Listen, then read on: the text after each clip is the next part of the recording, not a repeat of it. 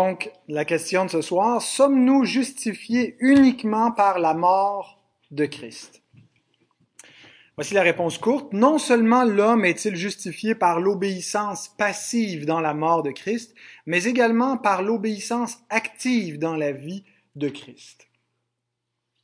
Donc, l'objet de cette question n'est pas de savoir si on est justifié par la mort de Christ. Bien sûr que la mort de Christ fait partie de notre justification. Mais est-ce que on est justifié uniquement sur la base de la mort de Christ. Autrement dit, que la mort de Christ seule serait suffisante pour qu'on soit déclaré juste?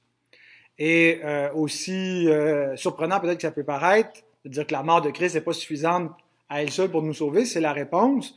Euh, parce que pour la justification, il faut, oui, d'une part, le paiement des péchés, que nos péchés soient pardonnés, qu'ils soient payés. Euh, mais la loi exige non seulement le paiement d'une offense, mais exige aussi euh, une obéissance positive. Ce n'est pas juste en cas de désobéissance, en cas d'omission ou de, commission euh, contre la loi qu'on doit payer le péché, mais c'est qu'on doit aussi fournir positivement une justice pour pouvoir être déclaré juste vis-à-vis -vis de la loi.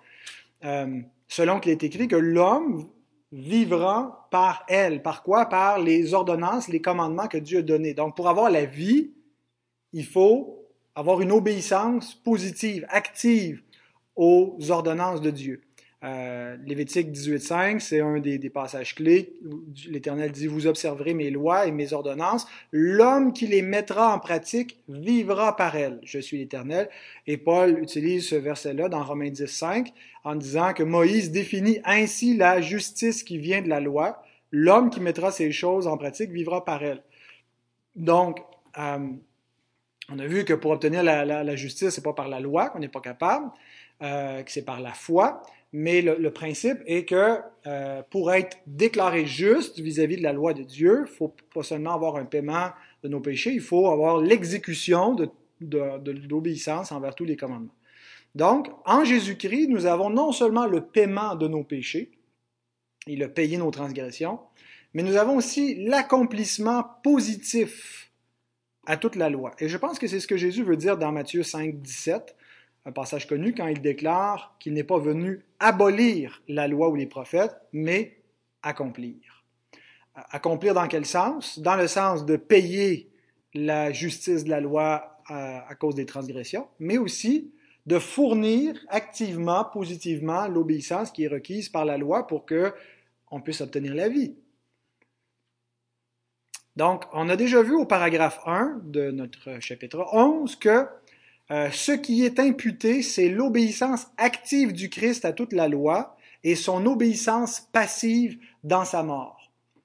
Donc, on l'a effleuré un petit peu, mais je vais développer euh, ce, point-là ce soir, voir un peu plus qu'est-ce que ça veut dire, euh, l'obéissance active et passive du Christ. Mais on va le voir parce que ce concept est repris au paragraphe 3 que nous allons maintenant lire par son obéissance et sa mort. Vous voyez, on a les, deux, son obéissance, donc l'obéissance à la loi, et sa mort. Les deux, donc, additionnés. Le Christ a entièrement payé la dette de tous ceux qui sont justifiés.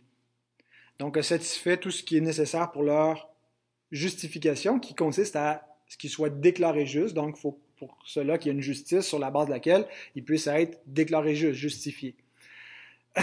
Par le sacrifice qu'il a fait de lui-même et par son sang versé sur la croix, il a encouru à leur place le châtiment qui leur revenait et il a pleinement satisfait la justice de Dieu en leur faveur. Cependant, pour eux, autant qu'il leur a été donné par le Père et que son obéissance et sa satisfaction, encore les deux, son obéissance et sa satisfaction, ont été reçus à la place des leurs, toutes deux gratuitement et sans qu'ils y soient pour rien, leur justification est due à la pure grâce de Dieu, afin que par la justification des pécheurs, la rigoureuse justice de Dieu et son abondante grâce puissent toutes deux être glorifiées. Donc, finalement, la question qu'on pose, c'est que faut-il pour qu'un pécheur puisse être justifié? Qu'est-ce qui est nécessaire pour que Dieu puisse déclarer juste quelqu'un qui est injuste? D'une part, il faut que son péché puisse être pardonné. Ça va de soi, il y a des péchés, il faut que son péché soit pardonné. Euh, et on comprend que pour que le pardon de Dieu soit euh, donné, il faut qu'il y ait l'exécution de la justice de Dieu. Dieu ne peut pas être injuste en pardonnant. Euh, il ne peut pas exercer sa miséricorde au détriment de sa justice. Donc, pour ce faire, il doit exécuter la justice pour les, les péchés. Et donc, qu'est-ce que la justice de la loi requiert contre le péché? La mort. Euh, on le voit dès le commencement, dès que Dieu donne la, loi des œuvres ou l'alliance des œuvres dans le Jardin d'Éden, Genèse 2, 17. Le jour où tu en mangeras, tu mourras. Donc, la sentence de mort est indiquée avec, la loi. Euh, ce qui est repris partout dans la loi de Moïse, en particulier le chapitre 16 du Lévitique, qui nous présente le jour des expiations, euh, qui qui préfigurait la croix du Christ, donc euh, comprenait un, agneau, comprenait aussi le, le, bouc émissaire, et donc toute cette idée qu'une victime va mourir. Donc la loi doit euh, s'exécuter. Romains 16, 23, le salaire du péché, c'est la mort. Hébreux 10, 28 nous rappelle que celui qui a violé la loi de Moïse mais la loi de Moïse, c'est la loi de Dieu, meurt sans miséricorde sur la déposition de deux ou de trois témoins. Donc, transgression égale mort. Euh, c'est simple comme, système. Hein? Euh, et la mort de Christ, ben, c'est la mort pour les péchés, pour que soit donné le pardon de Dieu sur cette base-là. Matthieu 26, 28, Jésus dit, Ceci est mon sang, le sang de l'alliance, qui est répandu pour plusieurs pour la rémission des péchés, pour le pardon des péchés, le rachat des fautes. Alors, c'est le premier élément et c'est celui généralement qui est le mieux compris dans, euh, par, par, les évangéliques, par euh, la, réforme protestante, que la mort de Christ paie le paiement de nos fautes et qu'il n'y a plus de condamnation, il n'y a plus de nécessité donc d'être de, puni pour nos péchés, on est délivré du jugement de Dieu, de l'enfer, de la condamnation. Euh, mais la loi n'exige pas que simplement un paiement en cas de, transgression. Elle exige à la base, avant même qu'il y ait une, transgression, elle exige une obéissance positive, active. Euh, Lévitique 19, 37, vous observerez toutes mes lois et toutes mes ordonnances et vous les mettrez en pratique. Donc Dieu ne donne pas sa loi juste pour qu'on l'étudie, qu'on l'apprenne et qu'on ne l'applique pas il donne sa loi pour qu'on la mette en pratique et il nous dit que l'homme qui mettra ces choses en pratique vivra par elle. Euh, Jésus rappelle comment est résumée toute la loi de Dieu dans Matthieu 7, 12, qu'on a vu il n'y a pas si longtemps dans notre série du dimanche matin. Tout ce que vous voulez que les hommes fassent euh, pour vous, faites-le de même pour eux, car c'est la loi et les prophètes. La règle d'or synthétise, résume toute la loi de Dieu. Aime ton prochain comme toi-même. Aime Dieu. D'ailleurs, Jésus, un peu plus loin dans Matthieu 22, 37 à 40, euh, répond à quelqu'un qui lui demande quel est le, plus grand commandement. Il dit, tu aimeras le Seigneur ton Dieu de tout ton cœur, de toute ton âme et de toute ta pensée. C'est le premier et le plus grand commandement. Et voici le second qui lui est semblable. Tu aimeras ton prochain comme toi-même. De ces deux commandements dépendent toute la loi et les prophètes. Donc, la loi demande une obéissance, exige non seulement une punition s'il y a une transgression, mais exige pour que quelqu'un soit déclaré juste qui ait répondu aux demandes de la loi.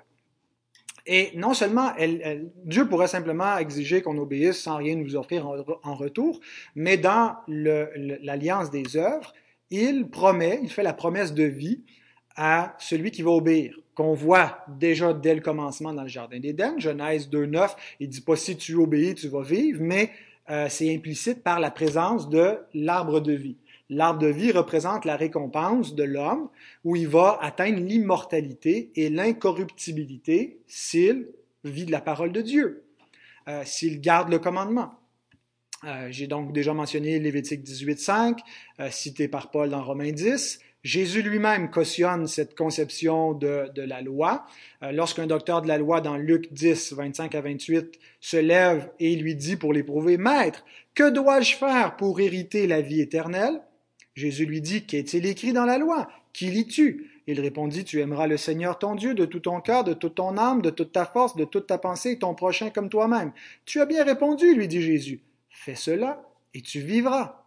Donc, si tu penses que tu peux hériter, si tu penses que pour avoir la vie éternelle, tu dois, tu peux faire quelque chose, voici ce que tu dois faire. Aimer Dieu de tout ton cœur et ton prochain comme toi-même. Donc, c'est le résumé de la loi. Accomplis la loi parfaitement et tu vas vivre. Euh, le but de la loi, c'est de nous montrer notre incapacité, de nous montrer notre, péché, de nous conduire à Christ, de nous montrer qu'on est incapable et qu'on a besoin de celui qui est venu accomplir la loi à notre place. Romains 2, 7 à 8, réservant la vie éternelle à ceux qui, par la persévérance à bien faire, cherchent l'honneur, la gloire et l'immortalité. Euh, mais l'irritation et la colère à ceux qui, par esprit de dispute, sont rebelles à la vérité et obéissent à l'injustice. Tous les hommes sont dans la catégorie du verset 8, c'est-à-dire qui sont incapables de faire ce que le verset 7 décrit qu'on doit faire, persévérer à faire le bien parfaitement pour atteindre l'immortalité par cela. Paul résume ici, c'est quoi la fonction de la loi? Aux Juifs qui pensent qu'ils accomplissent la loi, mais il dit non, non, pour accomplir la loi, vous devez la faire parfaitement. C'est pas celui qui écoute la loi qui est juste devant Dieu, c'est celui qui l'a fait. Et celui-là va avoir la vie. Euh, mais là, il nous montre après ça que tout le monde est sous l'empire du péché, personne n'est capable de faire la loi, et donc il faut un autre moyen pour être justifié par Dieu et atteindre la vie. La justification par la vie, par, la, la justification qui donne la vie. Alors, si on avait seulement la mort de Christ, sans sa vie, on ne pourrait pas avoir la vie éternelle. Euh, la, mort de Christ nous remet nos dettes à zéro. Mais Dieu, pour nous donner la vie éternelle, n'exige pas simplement le, niveau zéro, dire, bon, bon, t'as pas obéi, t'as pas désobéi. Il donne la vie éternelle comme une rémunération d'une parfaite obéissance. Alors, le niveau zéro, c'est pas suffisant pour avoir la vie éternelle. Il faut avoir une, obéissance active, positive, imputée à notre compte, qu'on offre à Dieu et qui dit, ah ben là, à ce moment-là, sur cette base-là, je te déclare juste. Tes péchés sont acquittés, tu as une parfaite justice que doivent recevoir les justes, la vie éternelle. Euh, donc, sa mort nous sauve de l'enfer, sa vie nous ouvre le ciel. Je pense que c'est une bonne façon de le résumer. Sa mort nous, nous, sauve du châtiment, nous à zéro, mais pour nous ouvrir le ciel, il nous faut sa vie, c'est-à-dire sa parfaite obéissance, sa parfaite justice. Pour comprendre ce concept-là, je pense que le parallèle entre Adam et Christ euh, est très utile. Si Adam avait obéi, il ne serait pas resté toujours dans une période de probation. Il ne serait pas toujours resté avec la possibilité de déchoir. Il serait devenu ce que nous serons à la résurrection. Immortel, incorruptible, incapable de pécher. Ah, je me suis plus comment on le dit en latin, non posse, non, posse pecare. Incapable de pécher. Ce qui est Dieu. Dieu ne peut pas pécher. Ce que, ce que seront les hommes à la résurrection. Euh, donc, si Adam avait obéi, c'est ce qu'il aurait atteint. Sa désobéissance, donc, a fait qu'il est mort, et non seulement lui, mais tous ses descendants avec lui. Romains 5, 12. C'est pourquoi, comme par un seul homme, le péché est entré dans le monde, et par le péché la mort, et qu'ainsi la mort s'est étendue sur tous les hommes, parce que tous ont péché. Euh, la faute d'Adam, donc, nous est imputée, mais euh, notre propre faute aussi fait qu'on mérite nous-mêmes la mort. Euh, et donc, on a, on, a, on a, failli. Maintenant, Christ devient comme le deuxième Adam. Alors, il faut qu'on comprenne à la fois Jésus à la lumière d'Adam, mais on comprend Adam à la lumière de Jésus. C'est comme si il, il s'inter euh, éclaire l'un l'autre. Euh, et donc, Jésus est présenté dans 1 Corinthiens 15 comme le dernier Adam ou le deuxième homme, l'Adam du ciel qui n'a pas été pris de la terre, qui est envoyé du ciel, euh, pour réparer ce, que, ce que le premier a échoué. Et donc, euh, il doit faire plus que le premier Adam. Le premier Adam n'était pas appelé à mourir le péché, il n'y avait pas de péché dans la création, il était appelé seulement à vivre la parole de Dieu puis atteindre la vie éternelle par ce moyen-là.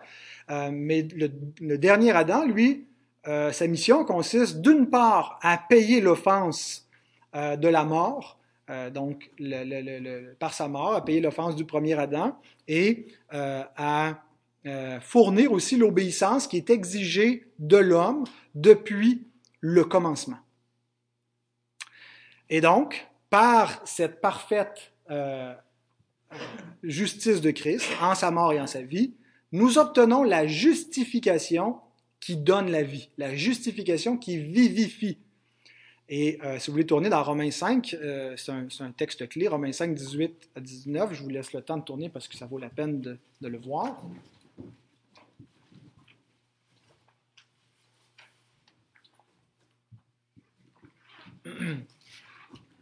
Donc tout le, chapitre 5, en particulier à partir du verset 12, c'est le parallèle dans Christ, qu'on retrouve surtout donc dans Romains 5 et dans 1 Corinthiens 15. Mais donc vers la fin, 18 et 19, il dit, Ainsi donc, comme par une seule offense la condamnation a atteint tous les hommes, de même, par un seul acte de justice ou par une seule justice, la justice de Christ, la justification qui donne la vie, la justification qui vivifie, qui donne la vie, s'étend à tous les hommes. Car, comme par la désobéissance d'un seul homme, beaucoup ont été rendus pécheurs, de même, par l'obéissance d'un seul, beaucoup seront rendus justes, déclarés justes et viendront parfaitement justes aussi euh, à la résurrection. Alors on voit que c'est pas seulement la mort de Christ qui nous justifie, mais c'est l'obéissance de Christ dans sa mort, mais aussi ce qui précède sa mort, le fait qu'il a accompli parfaitement la loi. Euh, bien sûr, l'Écriture ne nous présente pas deux obéissances distinctes de Christ. Il y a une seule obéissance de Christ au singulier par laquelle on est justifié, mais elle est présentée sous deux aspects, actif et passif. Une obéissance active, dans le sens qu'il obéit activement, positivement aux requêtes de la loi, et passivement, qu'il subit la condamnation de la loi. Euh, ces deux aspects sont pas séparés, mais sont présentés comme une seule obéissance complète jusqu'à la mort par laquelle on est justifié. Philippiens 2.8 dit, Il s'est humilié lui-même, se rendant obéissant jusqu'à la mort, même jusqu'à la mort de la croix. Donc oui, on peut distinguer les deux aspects de l'obéissance de Christ, mais ça reste une seule obéissance qui nous est imputée. On avait besoin de ces deux réalités-là, sa mort et sa vie, mais en réalité, c'est une seule obéissance qui culmine euh, dans l'acte ultime d'obéir jusqu'à la mort. Quand on parle de l'obéissance passive, le mot passif, nous on l'entend un petit peu comme la grammaire française, hein, la voix passive, c'est euh, la voix qui subit, mais quand on est passif, aussi, on imagine quelque chose qui est inactif. Euh, c'est pas pas pas dans ce sens-là que l'adjectif passif doit être compris. Euh, passif, c'est en lien avec le latin passio, qui veut dire souffrance. Alors, l'obéissance passive de Christ, c'est sa passion, la, passion de la croix. Euh, et donc, et dans cette passion, Jésus euh, est pas passif au sens d'inactif. Il a volontairement et activement euh, donné sa vie et subi la mort pour ses brebis. Euh, il dit lui-même dans Jean 10, 17 et 18, Le Père m'aime parce que je donne ma vie afin de la reprendre. Personne ne me l'ôte, mais je la donne de moi-même. J'ai le pouvoir de la donner et j'ai le pouvoir de la reprendre. Tel est l'ordre que j'ai reçu de mon Père. Donc, il est, il est actif, il donne sa vie, il a le pouvoir de la donner, de la reprendre. Euh, et donc, euh, euh, c'est pas passif donc dans le sens d'inactif. Et cette passion de Christ, en fait, elle est, elle est un peu le point culminant de son obéissance active. Euh, c'est pour ça qu'on peut pas les, on les sépare pas. C'est que Jésus obéit parfaitement à son Père, parfaitement à la loi. Euh, il est en train d'accomplir toute la loi pour nous. Et ultimement, ce que le Père lui demande dans cette obéissance-là, c'est de se sacrifier. Euh, et il dit, euh, vous vous souvenez vers la fin, avant d'aller à la croix, euh, il prie en demandant à son Père s'il est possible que cette coupe s'éloigne de lui. Et il dit, mon Père, s'il n'est pas possible que cette coupe s'éloigne sans que je la boive, que ta volonté soit faite. Donc, même son obéissance passive, c'est en quelque sorte son obéissance active. Il continue activement euh, de faire ce que le Père requiert de lui. Donc, on les distingue, ces, ces deux volets-là ou ces deux aspects-là, sans vraiment les séparer. Et euh, c'est aussi dans ce sens-là que quand l'Écriture nous dit qu'on est justifié par son sang, euh, ce n'est pas l'exclusion de, de, justifier par son obéissance tel que c'est dit ailleurs, mais le sang ici est présenté un peu comme le point culminant de l'obéissance de Christ. Alors, être justifié par son sang, c'est aussi tout ce qui a mené à sa mort, euh, sa parfaite obéissance. Alors, c'est pas seulement sa mort qui justifie, mais toute son obéissance. Alors, pourquoi c'est une question importante euh, et pourquoi est-ce qu'elle est, euh, dans la confession? En fait, ça a été un, des, plus gros débats à Westminster quand ils ont commencé à débattre sur le, rédiger la doctrine de la, euh, justification. L'enjeu n'était pas entre euh, ce que les, catholiques romains, tout ça, croyaient, mais c'était euh, il y avait des gens qui contestaient, parmi les, théologiens réformés réunis dans l'Assemblée qui a donné, qui a rédigé notre confession de foi. Il y avait des gens qui croyaient, qui, qui croyaient que euh, notre, notre justification se faisait sans l'imputation de l'obéissance active de Christ. Qu'on serait seulement justifié sur la base de l'obéissance passive de Christ, sur sa mort. Euh, et eux, en fait, ce qu'ils craignaient, c'était le, le, le, danger de rejeter la loi, ce qu'on appelle l'antinomisme. Euh, que si, et la seule façon pour eux, c'était de dire si on rejette euh, la justification par l'imputation de l'obéissance active de Christ, euh, bien, on est sûr de neutraliser euh, le danger du, de l'antinomisme. Parce que si, en plus du pardon de nos péchés, réfléchissez à cela, si en plus du pardon de nos péchés, notre justification consiste à obtenir l'obéissance de Jésus à tous les commandements, eux disaient, ben, notre obéissance à nous devient complètement futile, voire inutile. Euh, et donc, il n'y a plus aucune raison que les chrétiens vont obéir à la loi, vont garder les commandements de Dieu si euh, ils ont une obéissance euh, active, parfaite à leur compte. Finalement, leur obéissance, désobéissance ne change plus rien. Jésus a payé ta dette, en plus il a obéi à ta place. Tu peux pas plus plaire à Dieu que tu y plais déjà par la foi. Alors, il y avait effectivement certains antinomiens qui allaient dans ce sens-là. Alors, eux se disaient, pour éviter euh, de tels abus de la grâce. Péchons avec la grâce abonde, on s'en fiche du péché, on a une licence parfaite euh, par la foi en Jésus. Euh, alors, mais ce qu'ils ne réalisaient pas, ces théologiens, c'est qu'en rejetant l'imputation de l'obéissance active du Christ, c'est qu'ils tombaient dans le danger inverse, qu'on appelle le néonomisme, la nouvelle loi. Et cette, cette doctrine-là, c'est l'idée qu'on serait gratuitement sauvé de l'enfer par ce que Jésus a fait pour nous, mais que nous devrions activement mériter le ciel par ce que Jésus fait en nous. C'est la sotériologie catholique romaine. Les, catholiques romains ne disent pas qu'on sauve de l'enfer par nos œuvres. On est sauvé de l'enfer par la grâce qui, qui, est infusée en nous par le baptême. Maintenant, tu dois gagner ta place au ciel par ce que Christ va continuer de faire en toi. Puis il y a des réformés qui ont une sotériologie très, très semblable à cela. Donc, euh, qu'on deviendrait finalement, que, Dieu finirait par accepter notre justice euh, imparfaite, mais euh, notre justice pour dire, OK, ben, tu es vraiment juste, j'accepte ta justice et tu peux rentrer euh, au ciel sur cette base-là. je ne pense pas que la doctrine de l'imputation de l'obéissance active de Christ enlève le devoir à l'homme d'obéir à Dieu. Euh, Paul dit est-ce que parce qu'on est sauvé par grâce, parce qu'on a la, justice de Christ, on va pécher afin que la grâce abonde? Comment ferions-nous cela, nous qui sommes morts au péché? Puis il démontre après ça pourquoi ça ne peut pas fonctionner. Puis on le voit dans les, chapitres euh, ultérieurs de la confession, entre autres la, sanctification. Euh, c'est impossible. Sans la sanctification, il n'y a pas eu de justification non plus. on le voit, bon, on, verra ça rendu là, mais cette, cette doctrine n'enlève pas le devoir d'obéissance. Elle enlève, euh, elle enlève une seule chose à l'homme, c'est le sujet de se glorifier devant Dieu. Et Paul le déclare dans Romains 3, 27. Où donc est le sujet de se glorifier? Il est exclu. Par quelle loi? Par la loi des œuvres? Non, mais par la loi de la foi. Il ne reste plus aucun motif à l'homme pour euh, se, se, valoriser, pour se péter les bretelles, pour se penser mieux que les autres. Euh, il doit sa place au ciel entièrement à l'œuvre de Christ et à la grâce de Dieu en lui. Alors il ne lui reste qu'une seule chose, c'est de remercier le Seigneur, de lui donner gloire et de vivre en reconnaissance pour lui. C'est pour ça que la confession termine, si on lit la dernière phrase, en disant que la justification des croyants est due à la pure grâce de Dieu, afin que par la justification des pécheurs, la rigoureuse justice de Dieu et son abondante grâce puissent toutes deux être glorifiées.